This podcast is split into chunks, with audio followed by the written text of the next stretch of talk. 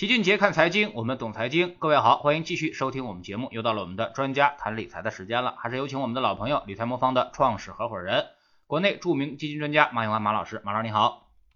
张老师好，大家好，我是理财魔方马永安。嗯，最近呢有一个概念啊特别火爆啊，叫做元宇宙啊。那么这个概念呢，其实很多人都不知道它是干什么的啊。那么最近呢可以分享一条新闻啊，就是 Facebook 推出了这个新的 VR 会议软件啊。有消息也说呢，字节跳动啊也进军这个 VR 领域，以五十亿人民币的价格收购国内领先的 VR 硬件厂商，叫做 Pico 啊。那么马老师您怎么看啊？那么什么是元宇宙？这个元宇宙有哪些投资机会呢？嗯，这个这个现在造这个新概念啊，造的挺厉害。其实本质上元宇宙呢是，呃，大约呢讲的就是人类呢要跨过我们的这个呃物理的世界呢，进入一个虚拟的世界的这么一个逻辑，是吧？那从啊虚拟世界的角度来说呢，我们现在要跨进去的可能是一个新的啊新的不一样的一个世界。那这个概念呢，它来源于有个科幻小说叫《雪崩》。啊，是描述了一个人们以虚拟的形象在三维空间与各种软件进行交互的世界。其实，呃，这个大家可能听这个概念呢，大概就能想起来以前的那个《黑客帝国》是吧？那个里头呢，其实人类呢也是用脑机接口在一个虚拟的世界里头呢畅游是吧？呃，前两年呢，国内有一本特别呃有名的呃这个科幻小说啊，叫《云球》。这个书呢写的很好，但是我看不是特别的流行，很多人没看过啊。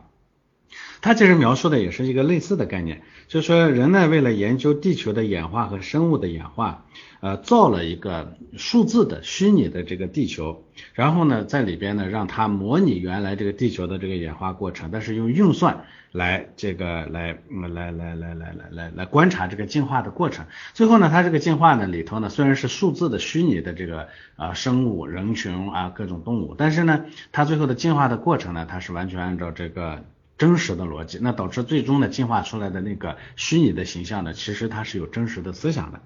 啊，后来呢，这个外面观察的人呢，也可以通过这个脑机接口呢，直接把自己的意识呢输到这个里头去，变成活生生的就人体能人真能参与的一个世界。呃，最后呢，它的这个上面的这个经过了十几年的这种高速运转转和运行以后呢，它产生了这个人类社会，而且到了这个农业时代啊，这里头呢就产生了一系列的故事。呃，所以这个东西呢，可以笼统的理解为一个平行于现实世界的虚拟世界，但是呢，人呢可以跨过这个世界呢，去参与到这个里头去。所以当技术足够成熟的时候呢，我们都可以像这个电影《头号玩家》那里这种啊里头的这样，我们可以共同参与进去。这个是一个呃元宇宙的这个基本的概念。当然，从现实的角度来说呢，元宇宙呢可能更多的啊就是带动的是所谓的 VR 啊，就是虚拟现实的这样的一个一个一个技术的进。步不啊，真的要达到像云球也好像这个雪崩也好啊，或者像这个黑客帝国也好这样的说人类呢能无缝的完全的参与到这样一个虚拟世界去，那我估计还要很远很远的路嗯嗯，那么目前来看呢，这元宇宙啊似乎停留在这个小说和作品层面啊，那么现在市场中炒的这个元宇宙啊，你觉得发展到哪个程度了呢？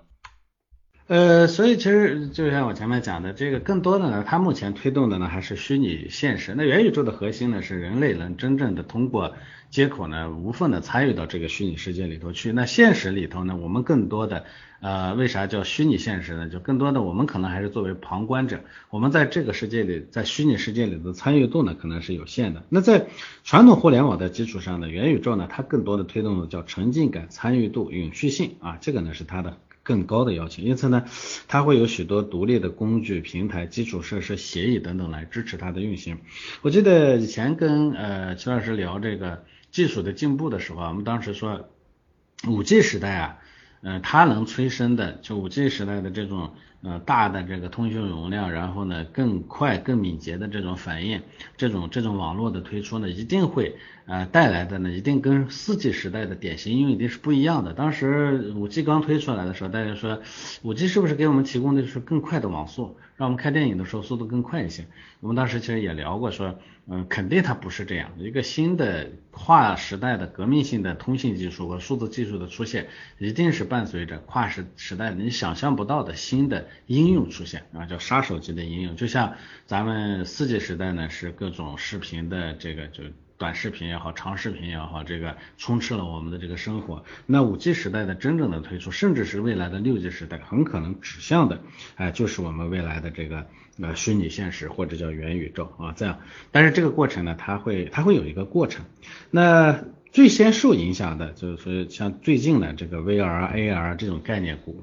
概念暴涨的。那事实上呢，更多的呢，它还是一些早期的硬件和软件的设备。啊，像刚刚提到的字节跳动呢，会进军 VR 领域啊，这个五十亿元的收购了 Pico 是吧？Pico 呢是国内领先的 VR 硬件厂商。今年四月份的时候呢，字节呢其实还花了一亿元投资了元宇宙的概念公司，叫代码乾坤。呃，像英伟达、像 Facebook、谷歌啊、腾讯这些，其实对元宇宙的概念投资呢都有动作。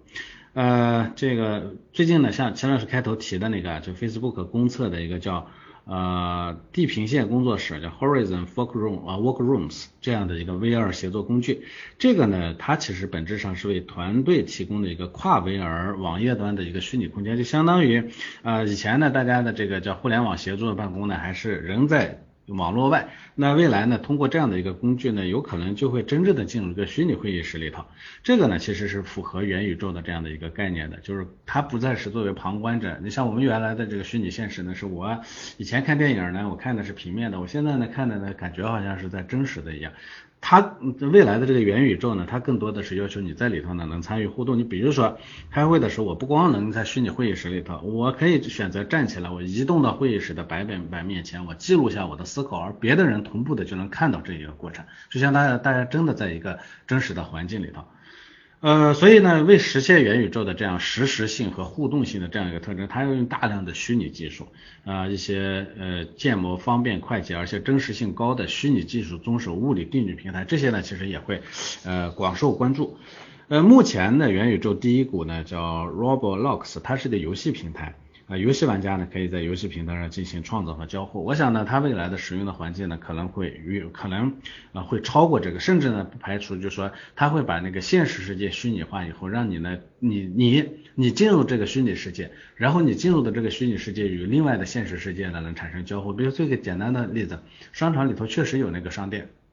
它也有虚拟的商店，你进入这个虚拟的商店的时候，你在里头所做的所有的操作，在现实的这个商店里，它能感知，而且能实时的跟你交互，这都是有可能的。所以这个呢，我觉得是应该说是一个非常有想象力的、非常广阔的领域，甚至我也认为这可能是四 G 呃五 G 和六 G 时代的真正的杀手级应用。但这个显然显然不是一个应用了，它代表着另一种生活的场景。就像原来大家呢没有互联网的时候，大家不能想象说互联网时代是什么样子，但是今天你不能。想象没有互联网是什么样子，像未来呢，有可能我们会进入另一个生存的空间，就是说互联网已经是过去了，你可能更多的就是在虚拟现实是实里头生活，你不能想象失去 VR 会是什么样子，嗯嗯，这个好像跟前几年说的这个 VR 和 AR 技术呃差不多，或者说是我们说它是应该是一个。呃，在这个 VR 和 AR 技术上的一个延伸啊，创造出了一个词叫做元宇宙啊。那么您觉得这个元宇宙这个概念啊，那么在投资市场上我们有没有应对，或者说我们普通的投资者有没有办法参与呢？呃，所以其实它跟原来的那个技术，呃，这个所谓的 VR 和 AR 呢，呃，有有传承。啊，就相当于我们说早期的电动车跟现在的电动车呢，它其实也是有传承的。但是你要说现在的电动车跟早期的电动车呢是一样的，这显然也不对，对吧？所以呢，它是一个技术上的传承传承。但是我觉得它更多的其实原来的这个所谓的 AR 和 VR 呢，大家更多的强调的是对。啊，这个叫什么呢？我说了一直原来讲，我叫这叫旁观者的角色进去的，我们在只能有限的参与。而所谓的元宇宙呢，它更多的可能是完全的沉浸式的参与。我就讲了，它可能你呢作为一个现实的人，你可以进入一个虚拟的世界，你与另一个现实中的人呢进入虚拟世界，你可以进行交互。那同样这个交互呢，有可能还会波及到其他的那个物理的空间，就像我刚才说的买衣服的这个例子，对吧？所以呢，它其实是一个现实与虚拟世界的一个完美的融。啊，这个呢，我觉得是它的未来，但是呢，显然这是个很美好的梦想啊。这个我我们不能讲说，呃，这个东西最后不会实现。我甚至认为呢，人类呢从这个现实世界进入虚拟世界，这恐怕是人类呢能允允允许存在的，呃，这个唯一的途径啊，就像人家说，意识和人的这个人呢，可能都虚拟化了，进入另一个世界里头进行生存了，那样你可能实现永永呃永呃这个永生，你也可以跨越宇宙，对吧？那这可能是唯一的路径，但是呢，这个过程的完成呢，它可能会非常的漫长。那回到投资的这个话题上呢，那大家都在说这个元宇宙，投资上呢，其实很多人呢也在提，但是我们讲这个元宇宙现在的这个概念提出，那从技术的角度来说呢，它还远远远远没有到啊真正可投资的那个地步。这里头就不得不提一个概念，叫技术成熟度曲线。这个技术成熟呃成熟度曲线，以前我跟乔治做节目的时候也跟大家讲过，叫 Gartner 曲线，哎，也有人管它叫炒作周期。它的横轴呢是时间，纵轴呢是曝光度，呃，这个它是用曝光度呢来衡量说一个技术究竟成不成熟，大家呢了解的程度究竟多不多，哎，关注度究竟高不高。那这个新技术出现之后呢，早期啊就会有各种各样的这个宣传呀。推广啊，什么媒体会大肆的去宣传它。这个时候呢，其实这个技术呢，可能只是一个原型，只是一个想象啊。就像这个很早的时候，像这互联网技术啊，它早期呢是是个军用技术，对不对？它没有进入啊老百姓的生活的时候呢，那个时候大家会很多会畅想说，有互联网的世界呢就被连接在一起了。但那个时候的这个东西其实是个想象，虽然你有这么一个东西，人家军队确实在用这个东西，但是它只是作为一个核核战争下的一个一个。一个一个一个一个一个一个指挥体系而已，它在对你的现实世界会发生什么样的影响，大家是不能想象的。但但不不妨碍这个很多技术呢会进入这个领域，是吧？呃，那么之后呢，其实大家会发现，真正的有一个粗粗略的原型出来以后，大家会会感觉啊，这跟我想象的差得很远啊。哎，那个时候呢，技术呢其实它就会逐步的下滑。但是技术下滑的过程中呢，其实它的呃对它的研发投入，它的真正的这个是呃应用中的渗透率会逐步的增加。这个时候呢，它其实就进入了沉寂期。哎，等到沉寂期结束了，慢慢成熟了，第二个爆。曝光的这个曲线呢又会出现啊，大家的关注度呢又会起来，那个时候的这个技术呢才真正进入应用。所以呢，根据这个曝光的情况，他把这个技术呢分为五个阶段，叫萌芽期、泡沫期、低估期、复苏期和成熟期。呃，萌芽期就我前面说的。哎，这个新技术出现有个概念了，那元宇宙这个概念目前就是在萌芽期，那还早着呢，啊，连泡这然后呢，第一个泡沫期都没有到，第一个泡沫期就是萌芽出来了，大量的资金进去，最后砸出来一个四不像，大家觉得哎，这跟想象差得很远的这个，连这个都没有到，到第三个低估期就是这个疯狂过去了，大家开始冷静了，哎，然后复苏期、成熟期，是吧？呃，技术成熟度曲线呢是九五年的时候提出来的，从提出到今天呢已经二十多年了，其实它验证了很多新技术的这样的这个兴衰起伏还没有失手过。呃，就像我前面说的，这个互联网技术其实就是啊，就是这么一个概念。我认为元宇宙的概念啊，目前大概就相当于六十年代到八十年代的互联网时代是非常早期的时候。所以从投资的角度来说呢，我觉得炒炒概念也是可以的。但是你说这个东西呢，真正的进入了啊，就像是想象的说，哎。呃这个做投资的人啊，这有一个概念，马上就觉得这概念呢，就像是说那个像马斯克呢说要去登陆火星，是吧？这关键一提出来呢，资本市场的反应就好像他已经登登上了火星一样，这中间还有漫长的路要路要走，我觉得大家还是谨慎一点啊。嗯，其实很多人也问过老齐一个问题啊，就是说这种包括元宇宙啊，包括之前我们说的很多很多概念啊，那么包括。啊，氢能啊，前一阵提到了氢能啊，那么很多人都问说有没有基金做这个这个概念，或者有没有基金投资这个啊？那么马老师作为基金专家，您最熟悉基金的运作啊，基金是不是从来都不做这么小的概念或者这么新的东西？嗯，他做不了，做不了的原因还是这样，就是所有的特别早期的，就像我说的萌芽期的投资啊，那基本上其实都是赌博。嗯，我们不能说这个概念它不会成功，可概念成功跟你的投资成功是两码事，对不对？就像这个互联网，最后它是成功了，但是你说六十年代到八十年代投互联网的那些人，他最后成功了吗？那可能一万个企业里头，最后能成功一个就不错了，因为你成功的概率最好了，最好了也是万分之一，对不对？因为谷歌也好，是苹果也好，是亚马逊也好，在他创立的那第一天，你并不，他跟其他同步创立的那千千万万家企业看上去并没有什么不同啊。你说你非得慧眼独具具的时候我是穿越回过去的，我就知道他会成功，那你胡说八道，不可能的事儿，是吧？谁都没有先后眼，所以你并不知道最后剩下来的是他。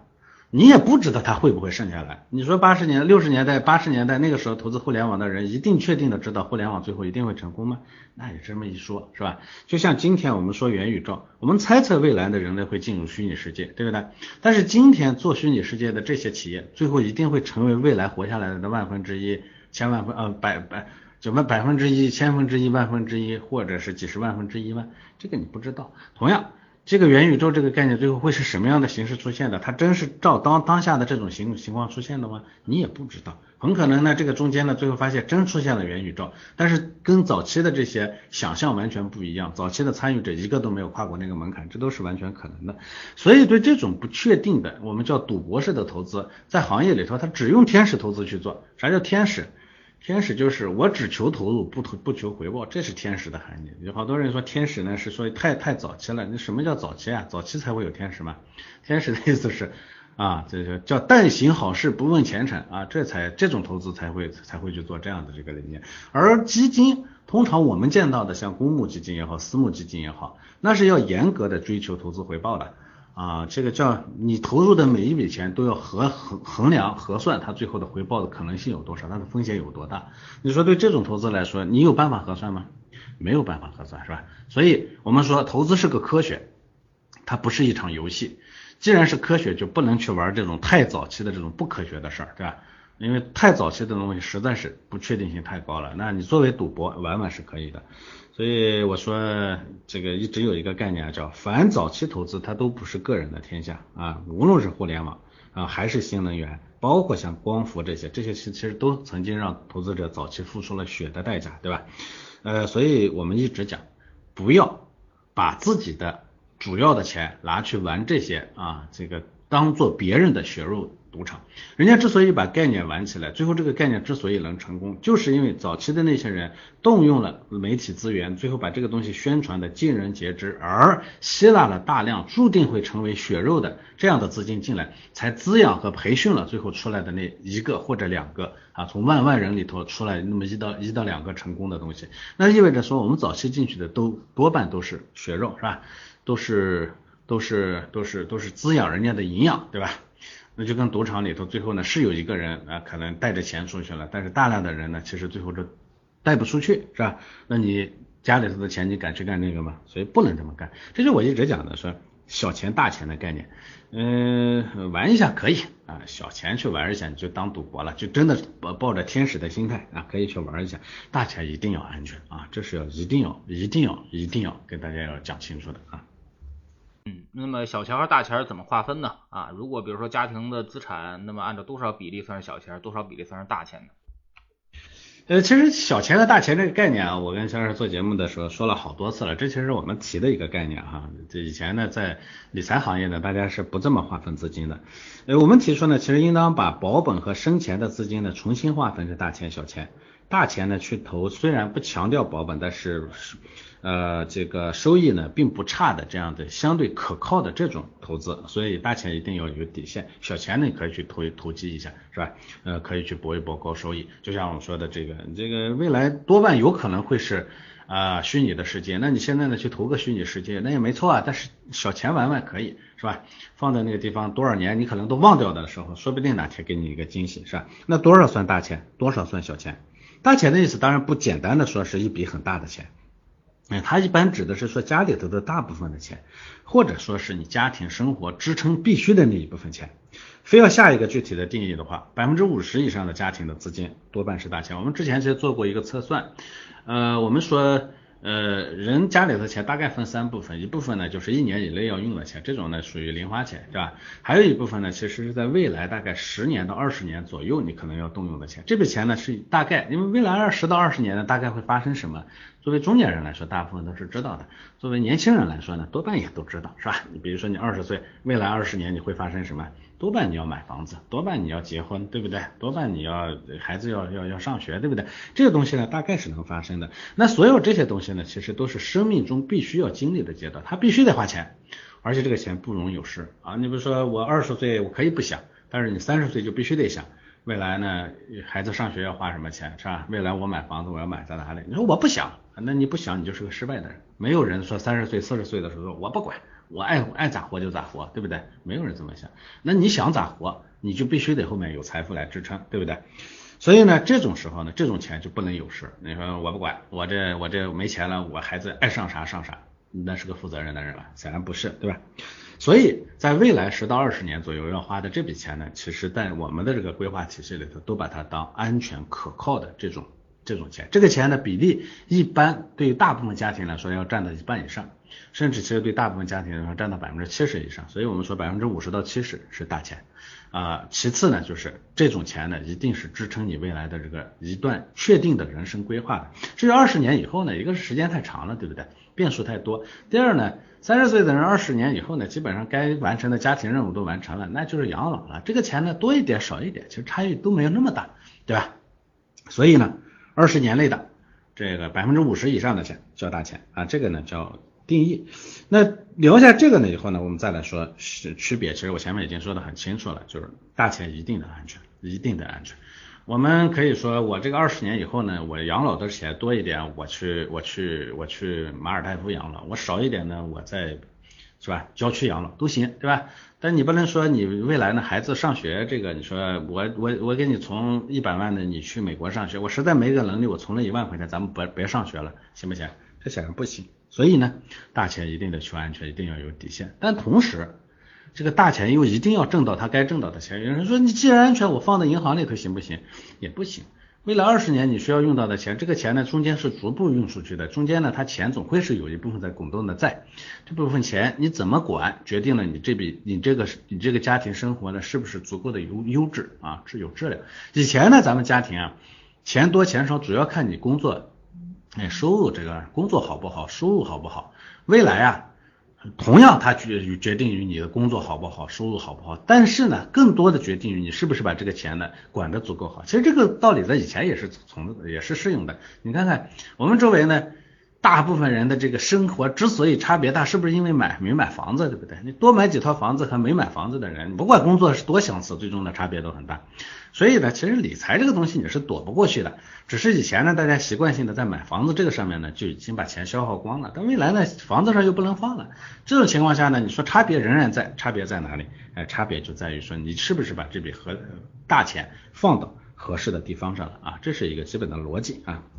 嗯，从这个中国的老百姓来说啊，这个大家可能更倾向于关注的就是收益率啊。那么大家认为理财和投资就是收益率的一个比拼啊。那么呃，现在就是一个唯收益论论啊。那么就是说你今年的业绩不行，那就是不行啊。那么面对这样的一个这个差别啊，那么理财魔方啊，你们是做的是理财的一个事情，那么在收益率上其实并没有什么太多的优势。那么你们有什么解决方案吗？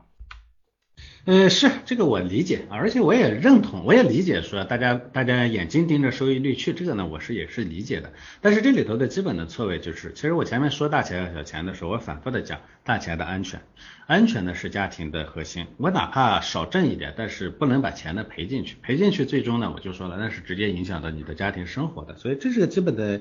呃，理念以前呢，为什么大家会眼睛都会盯着收益率？那是因为呢，大家的这个这大部分的钱是安全的。因为你看，我们以前大部分的家庭呢，其实主要的钱就是这么几块，一块呢放在房子上的，房子以前在大家心目中是个安全的资产，对吧？这是一块。第二块呢，剩下来的这个流动性的资产呢，还有一大块放在银行里头，是吧？要么是存款，要么买个银行理财。嗯，然后其他的其实就是我们的工资收入了，是吧？工资收入呢，反正以前大部分人都是增长的，而且大家会想一下，说十年前我工资跟今天的工资差别挺大的，那个工资收入增长还挺快。这么一想呢，大家其实心里头是比较踏实，比较踏实的情况下，其实你拿进去投股市的也好，投基金的也好，都本身就属于小钱。那小钱呢，去赌一赌，看看高收益，其实也无所谓。所以，我们并不说过去的大家的这个理解是错误的。其实，大家过去本身天然的已经按大小钱把钱分开了，啊，这个是过去的一个情况。我们现在的问题呢，是原来我们放大钱的地方不安全了，这是最大的问题。房子上不安全了，啊，以前呢，我们放在这个银行里头的这个收益率呢，它不安全了。是吧？所以我们那笔钱必须得出来，我们必须得去找地方。我不是说让你把原来放在房子上，把放在这个啊，这这个这个这个这个这个银行理财里头的钱，就我不是说让你把原来自己去做投资、做自己做股票的钱呢拿回来，哎，去去去去去做那个安全可靠的这个理财，我是说原来你放在房子上，你原来放在这个银行理财里头的这部分钱，你要把它逐步的挪出来，你需要去做更安全可靠的投资，是这么一个基本的逻辑。所以当然这个概念推起来呢是有些难，这个我理解。呃，管好大钱其实也很难啊，管好和给大家讲清楚这个呢，都都难。嗯，但是我回回头来，其实也是这么一个逻辑。嗯，看收益率没有错，但这收益率你能不能拿拿得到啊？这是一个基本的逻辑。呃，我们原来讲说，呃，高收益一定跟高风险是匹配的，这个大家都理解，对吧？听我们节目的人都都完全认同这个观观点，是吧？没有人说啊，我就是高收益，它就是没风险。有这样的机会，你多给我们说说，对吧？那我想没有是吧？高收益顺后面肯定是高风险。那么这里头带来的一个后果是什么呢？收益率高的，要么你拿不到，这一点上咱们都知道是吧？就是经常收益率很高，但是因为我待不住，我经常在里头呢被人家一波一波的洗，这是一种情况。第二种情况呢，也有人说，哎，我就是拿到了，我就能忍得住。哎，那你回头看你放了多少钱上去啊？我们的基本的情况呢，就是要么就是第一种，要么就是第二种，是最后他能忍得住，但是他拿的那点小钱，那你大钱去哪里呢？对不对？所以我一直说的观点是，我奔的不是那块你原来做投机的那块钱，我奔着的就是你原来的家庭的核心的最安全的那块，原来放在房子上，原来放在银行理财里头那些钱。这些钱呢，又想多挣点，又不又不能担风险，那你没有地方可去，你只能去我们这样的，呃，有真正的底线的这样的理财，这样的话你才能啊真正的敢把这块钱放进去，同时呢也敢把主要的这块钱放进去，而且他也能挣到比你原来啊放在银行里理存理财或者银行存款里头收益更高，并不一定会比你原来做房子收益低的这样的一个收益。所以这是我的一个基本逻辑，所以我说我做理财魔方就是要赚，要做让你能拿得到的收益，我绝对不会去做那个你拿不到的，看上去很美好的收益。你说说像我做个高收益难不难？也没那么难。说实话，我自己做的各种组合，收益率高的一塌糊涂。我这我们有一个小平台，专门是自行构建组合，我们很有很多大 V 啊什么的，他们可以自行去构建组合的这样一个平台。我在上面也做了很多组合，有空的时候我可以给大家看，那收益率高的一塌糊涂啊。但这个东西它有什么意义？因为我没有办法做到那么高的收益率，又把风险控制的跟理财魔方一样低，这我做不到。我能做到的是收益率很高，风险也很高。就像我做了一个组合，年化收益率大概。从啊一六年到现在呢，年化收益率呢大概是百分之三十四，啊将近百百分之三十四，这还是最近稍微掉了下来，高的时候大概是百分之四十左右的年化收益率，它的风险最大回撤呢大概是百分之二十七，这在组合里头算已经很优秀了，但是百分之二十七的收益，我相信没几个人啊这个风险呢没几个人能撑得住，所以我这种东西我根本就不会往外推，我也一直讲，靠一个高收益率去打我的品牌的时代已经过去了，因为我原来做私募我一直做的不错。我没必要再去证明自己，那我要做的就是风险控制中让自大家能拿到的收益，那这个收益一定不会很高，为啥呢？因为我们每个人能承担的，尤其是我们家庭核心资产能承担的风险，它本身就不会很高，对吧？你比如说我们呃呃呃智能组合最高风险等级就是十，它也就是最大回撤百分之十五，我们平均的最大回撤大概只有百分之七的百分之八，这就是我们大部分人能承担的风险，或者说我们敢放大钱进去所能承担的风险。啊，那这种情况下，你说你想百分之七、百分之八的这个最大回撤，就是说我想拿个百分之三十的收益，这可能吗？这不可能，它合理的收益大概就在百分之十，哎，百分之好一点的大概在百分之十三、十四，差一点的大概百分之六到七，平均下来大概就在百分之十，甚至还要再低一点。所以我们历史上大概就这么个水平，百分之七到八的平均最大回撤啊，然后呢百分之八左右的啊平均收益，就这么一个水平。那这个收益呢，我说了，如果你把钱所家里头大部分的核心资产放进去。能担得住，同时又能大拿到百分之八，它不香吗？你先想算算看，你现在的这个家里头的核心资产的收益率是多少？如果刨去房子的话，恐怕你这这一块钱呢，大概只有百分之二到三。实际上也确实就是这样。去年那个呃蚂蚁他们做的那个投资家庭分析，就是大部分家庭的平均的就所有资产的平均投资收益率大概只有百分之二到三，平均啊，这还是，但是大部分人还拿不到这个，因为有一半以上是没拿到，还赔了。啊，所以，我反复的强调，收益率高收益率是没有意义的，只有在风险可控的情况下，能拿得住、敢放钱进去的收益率，对我们的家庭才有意义啊。否则的话，光做那个高收益率，它除了满足了投资机构、基金公司骄傲的门面以外，它给投资者不会带来任何好的结果啊，它就是拿你的血肉去培养他的光荣。好，非常感谢马老师今天做客我们节目啊，也是跟我们聊了这个很有意思的一个话题，叫元宇宙啊。那么现在还处于一个 概念阶段啊。那么另外呢，就是一直我们在强调的一个观点吧啊。那么马老师说的是大小钱的概念，而老齐一直说的呢，就是叫做守正出奇啊。我们得先把我自己的这个。正守住啊，那么把我们的阵型扎好，然后呢再去博一些市场的超额收益啊，这样的话我们预测对了或者我们判断对了，可以增厚我们的收益；我们判断错了啊，也不能就是这个赔钱啊。那么我们判断错了，顶多是少挣啊，那么只能说我们啊必须要做到守正出奇啊，把这个钱啊切切实实的装到我们的口袋里。非常感谢马老师，再见。好的，再见。